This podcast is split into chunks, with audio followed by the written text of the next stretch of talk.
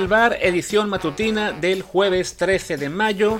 Yo soy Luis Herrera y como siempre les recuerdo que estamos en Amazon Music, Spotify, Apple Podcast y muchísimas plataformas más, así que por favor, si aún no lo hacen, suscríbanse al programa y también, por favor, les encargo muchísimo ese review 5 estrellas en Apple Podcast que realmente nos es muy, muy necesario para poder crecer.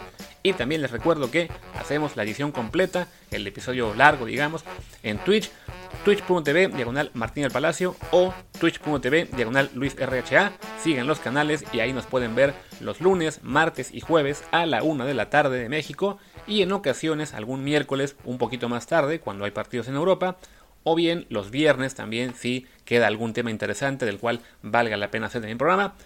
Pero bueno, esta es la edición matutina, el comentario cortito de cada mañana y hoy es obvio que el tema importante para nosotros como mexicanos pues es el arranque de la liguilla y creo que en particular nos podemos enfocar en la derrota de Cruz Azul ayer en la ida de cuartos de final ante el Toluca.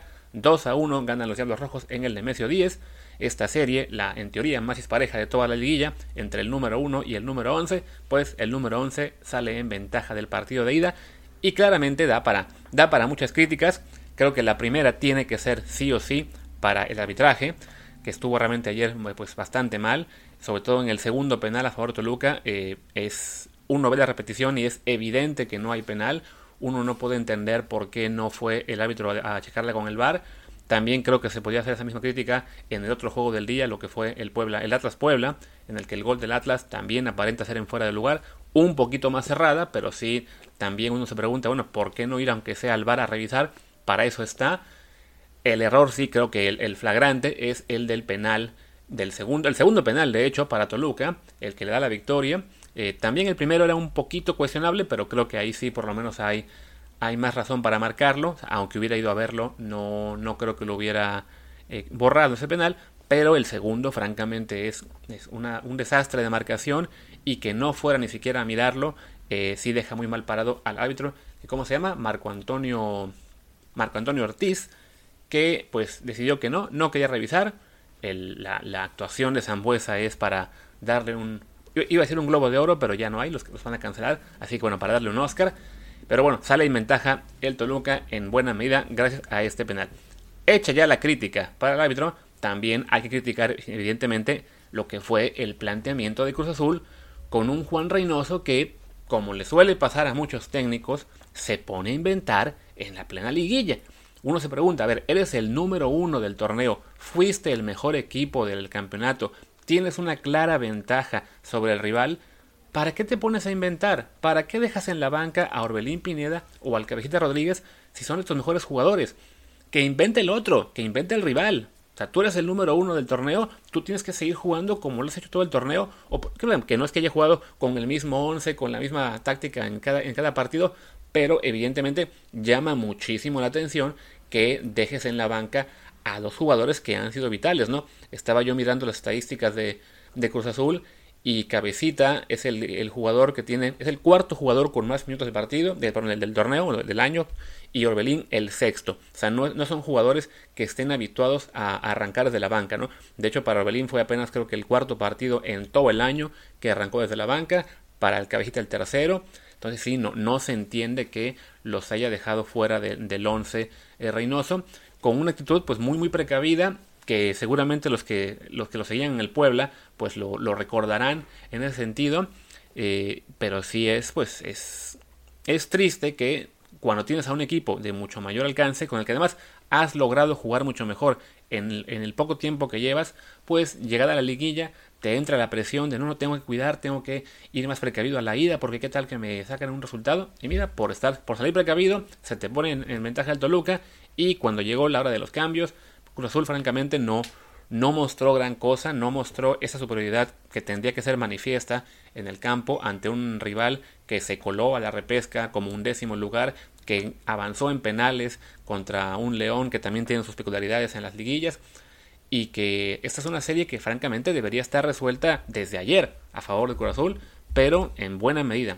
Como ya decíamos, primero por el penal eh, inventado por el árbitro y, después por lo que es este planteamiento temeroso de Reynoso y, falta de, de pues de claridad, digamos, con los cambios y luego también ya los también hay que los, mismos jugadores en el campo se les no, no aportaron mucho en todo el tiempo que estuvieron en desventaja, que fue muchísimo, o sea, tuvieron mucho tiempo para reaccionar después del 2 a 1, que cayó apenas el 52 y, y no se veía una clara idea de qué hacer para remontar y para por lo menos empatar.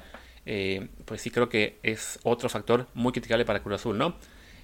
Y el tercer factor, al que también creo que toca criticar un poquito, es, y perdónenme si me están escuchando algunos de ustedes que son fans de Cruz Azul, pero también a la afición de Cruz Azul, pues también toca llamar la atención y decirles que esto aún no se acaba. El torneo para, por, lo que, por lo que vi ayer en Twitter, sobre todo con muchos fans de la máquina, parecía que ya los habían eliminado. Parecía que ya se acabó todo y que es hora de reventar otra vez todo y volver a buscar entrenador y volver a sacar a la mitad del plantel y volver a pedir que la directiva venda el equipo. O sea, era una reacción realmente eh, desmesurada por un partido de ida. ¿Cuántas veces no hemos visto simplemente que en, la vuelta se le da la vuelta al, valga la redundancia, al marcador y es lo más probable que va a pasar, ¿no? Porque sí, la diferencia que hay entre Cruz Azul y Toluca sigue siendo muchísima. Porque además, al haber obtenido Cruz Azul un gol de visitante, eh, le basta meter un gol para ponerse de nuevo en el liderato. Si queda 2 a 1, de todos modos avanza por posición en la tabla. O sea, sigue siendo una circunstancia muy favorable la de esta serie para Cruz Azul, más allá de que el partido de, de ayer haya quedado en derrota. Y la afición, no toda evidentemente, pero un, una gran eh, cantidad de de seguidores estaban ya en plan de no, para esto, mejor que nos eliminen de una vez, no quiero, o sea, sí entiendo que el, el trauma, digamos, que hay en el Cruz Azul por el tema de que son ya demasiados años sin títulos, pues es, un, es un, una cuestión que sí, que afecta, que muchos fans están, digamos, en sentido como que en el alambre, ya no, no, no toleran cualquier este, eh, mal momento el equipo, pero sí creo que eh, en el fútbol, cuando eres fan de un equipo, lo tienes que apoyar hasta el final. Una vez que acabó, sí. Si te, si te quedó mal, si te falló, si perdió un partido que no debía, se vale criticar, se vale presionar, se vale pedir cambios, pero insisto, esto aún no se acaba, ¿no? Y creo que a la afición de Cruz Azul le, le está ganando ya de nuevo el, trauma de tantas eliminaciones, que entiendo, sí, debe ser complicado que un equipo que debería tener muchos más títulos lleve tantos años este, sufriendo y perdiendo finales y, eliminatorios que debería ganar, pero en este momento lo que corresponde es que apoyen, ¿no? Creo que ya el domingo van a poder tener, no, pero el sábado, creo que van a permitir público en el Azteca, pues la, afición que vaya, sea mucha o poca, supongo que no permitirán más de 20.000, 25.000 personas, pues quienes vayan tienen que estar ahí para alentar al equipo, ¿no? No para que si al minuto 5 hay una falla de cabecita en un remate y se va fuera, estén el resto del partido puteando al equipo porque va perdiendo, ¿no? O sea, es un poco lo que le pasa de repente a la selección cuando juegan en la Azteca, que es lo mismo, ¿no?